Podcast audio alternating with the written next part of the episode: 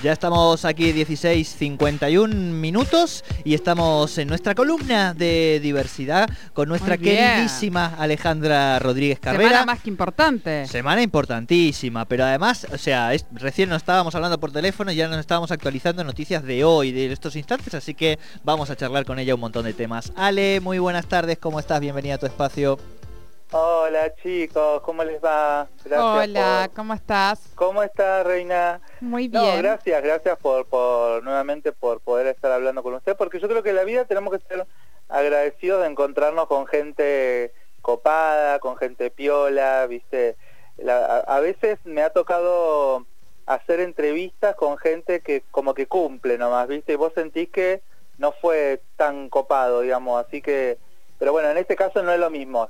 Bueno, Ah, bueno, bueno, para nos nosotros gusta. Nosotros disfrutamos este espacio, nos gusta tener. Ya viste que lo nuestro no es hacer comunicación por el dinero, este, no, nos mueven. Es porque queremos llevar Nos mueven eh, justamente poder plantear bueno. y charlar con gente que nos gusta y estos temas. Así que encantados eh, de poder eh, tener estos ratitos con vos, Ale, y más como decía Sole, en una semana donde en el día de ayer, día muy importante, día central en el cronograma de la diversidad mundial, ¿no?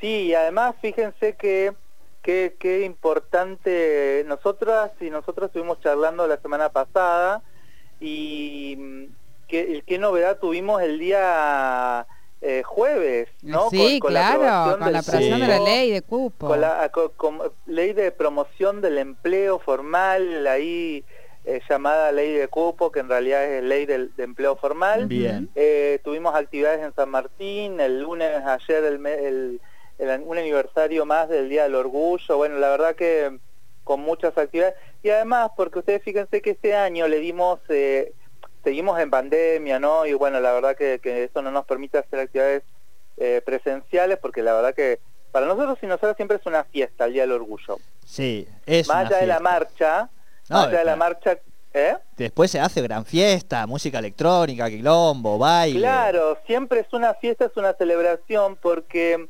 disfrutamos, digamos, de quienes somos, ¿no? O sea, le damos vida, le damos color, le damos alegría a lo que somos, a quienes somos, porque ¿quién puede renegar de ser eh, lo que sos, ¿no? O sea, ¿quién puede, digamos, este, ir contra, contra, la, contra tu esencia, contra lo que sos?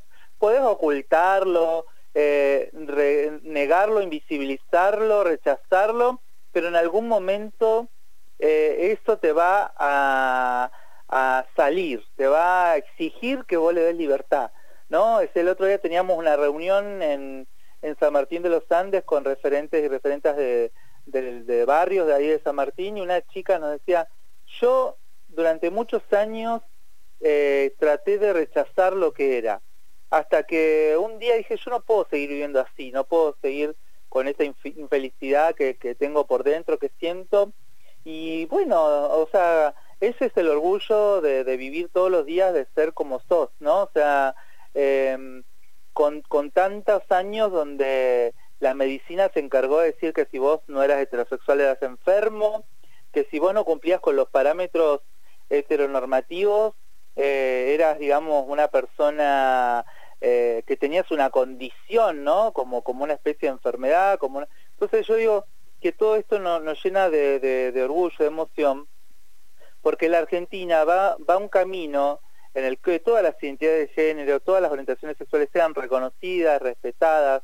Por eso es importantísimo que el jueves se haya aprobado la ley de promoción del empleo formal para personas trans, travestis, transgénero, porque eso lo que hace es no solo visibilizar al colectivo trans, sino de alguna manera darle la posibilidad a aquellos y aquellas que tienen una, una, que son jóvenes todavía, pero que para el promedio de vida, la expectativa de vida de una persona trans ya son adultos o adultas, y que eh, por, por ser quienes son, a lo largo de la historia no han podido conseguir un empleo formal, no han podido desarrollar sus actividades este, como lo hace cualquier persona, producto de, de la invisibilización, del prejuicio, el estigma. Así que yo creo que fue un día de un orgullo muy, muy distinto y eso nos hace realmente felices.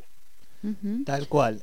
Creo que con Ornella hablamos. Ornella, con Ornella Ornella Infante. hablamos el día... El día que se, que se aprobó, también lo charlamos con Pascual Caliquio nuestra columna de, de comunicación este, y derechos también un poco en el día de ayer. Y es verdad lo que vos decías, semana también muy importante. Y Ale, eh, queremos también preguntarte, porque eh, recién charlábamos eh, otra actividad en el Consejo Deliberante de la Ciudad y con otra de las diversidades, en este caso culturales, ¿no? Claro, eso, es lo que yo, viste, eh, señalo en términos de, de un Día del Orgullo distinto, ¿no? Porque siempre es como que pensamos que por ser del colectivo, por ser un Día del Orgullo, nos tenemos que eh, enguetar, ¿no? O sea, como que tenemos que armar como guetos de, de cu- cuestiones LGBT. Y en este caso mostrar que Neuquén tiene una diversidad sexual, cultural, política, religiosa, eh, con gente con la que compartimos luchas. Y el pueblo Nación Mapuche es un pueblo con el que compartimos luchas de invisibilización, de, estigma, de prejuicio, de, asesinatos, ¿no? O sea, fíjense la historia de, cada eh, diversidad, ¿no? Cuánta gente que eh, durante muchos años eh, tuvo que no poder visibilizarse producto de su, eh, su religión, producto de su raza, de su etnia, de su orientación sexual. Y yo creo que eso es lo que hoy nos hace tener esta hermandad con, el- con los compañeros y compañeras de- del pueblo mapuche y que nos, nos, nos lleva también a compartir proyectos y también a, poder eh, hacerles parte de algo que para nosotros, nosotros es importante, que es que todas las eh, identidades eh, en términos de, de cultura, en términos de, de- del, del neuquino y del neuqui- de la neuquina, tienen que mostrarse. Por eso hoy presentamos un proyecto en, la le- en el Consejo Deliberante que no hace ni más ni menos que visibilizar la identidad de algo que, que forma parte de- de- del pueblo de Neuquén, que es nuestra historia, nuestros pueblos originarios, y que eso también sea de alguna manera un reflejo de construcción, ¿no? Fíjense que cantamos un himno a la provincia, tenemos una un, nombre que, que significa, nuestro significado es, eh, desde el punto de vista de- del pueblo mapuche, tiene que ver con una construcción de nuestros ríos, de nuestra fuerza, y, y no podemos negar nuestro pasado eh, desde el punto de vista de nuestros pueblos originarios. Entonces, este proyecto lo que hace es poder también visibilizar eh, en una bandera, ¿no? Algo, no, digamos, tan importante como es eh, nuestras banderas, ¿no? Entonces, eh, ojalá que el Consejo Deliberante pueda tratar esto, pueda discutirlo.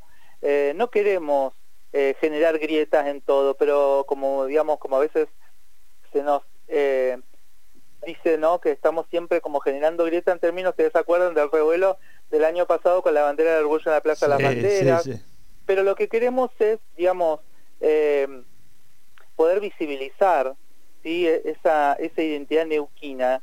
Y esa identidad neuquina no puede quedar afuera la, el pueblo mapuche. Entonces, eh, ojalá que en uno de los mástiles, que esa es la propuesta nuestra, de que flamean, eh, donde flamean las banderas nacionales, provinciales, municipales, también pueda estar la del pueblo mapuche, porque tiene que ver con, algo que hoy decía Jorge Nahuel, eh, de la Confederación Mapuche, en la ciudad del Neuquén vive un altísimo porcentaje de descendientes del pueblo de nación mapuche y, eh, eso no lo puedes invisibilizar, no lo puedes no reconocer. Entonces yo creo que eh, es hora también que nuestros pueblos originarios, que nuestra, nuestra verdadera cultura, ¿sí? nuestra verdadera cultura, nuestra, nuestra verdadera historia, vuelve a resignificarse, a tener ese significado importante que no lo teníamos cuando íbamos a la escuela. Si ustedes son de acá de Neuquén o recuerdan o alguna vez le contaron, cuando íbamos a la primaria nosotras nosotros leíamos libros de Neuquén, de la historia de Neuquén, del Pehuen, había otro libro más que hacían referencia a toda la historia de los ríos de aquí de la provincia del Neuquén, de los nombres, leyendas, mitos, y, y eso se dejó de, de hacer eh, obviamente cuando desde, desde algunos otros gobiernos nacionales se intentó invisibilizar a los pueblos originarios y las luchas tradicionales con esta idea que los pueblos, sobre todo aquí en la Patagonia, aquí en, la, en Neuquén, no, no vienen de Neuquén, ¿no? Como si fueran Sí, sí. es- esta idea que se quiere construir que vienen de afuera. Y, y entonces toda esa idea eh, también de alguna manera afectó la educación en términos de la enseñanza. Y yo creo que tenemos que volver a nuestros orígenes porque somos una, una provincia diversa, pero no, no podemos invisibilizar nuestra verdadera historia, que es la base sobre la se construyó la provincia del Neuquén, la, la, este, la tierra patagónica, que fue sobre la base de la conquista del desierto. Entonces, me parece que este proyecto eh, es muy importante y ojalá que el debate también que sea en el Consejo Deliberante sea enriquecedor para que también la sociedad lo vea así, ¿no? Como una reivindicación a nuestra historia. Bien. Bueno, clarísimo, Alejandra querida, eh, qué jornadas, eh, qué semanas de, de trabajo y lucha, pero bueno, mientras uno va este, compartiendo con, con compañeros y compañeras y va viendo también los, los beneficios, resultados y los aportes, bienvenido sea. Te mandamos un gran abrazo, Ale querida, un fuerte abrazo y Un hasta la semana que abrazo viene. para ustedes y que terminen muy bien el programa y su día. Muy bien, muchísimas gracias Alejandra Rodríguez Carrera aquí en la columna de diversidad en Tercer Puente.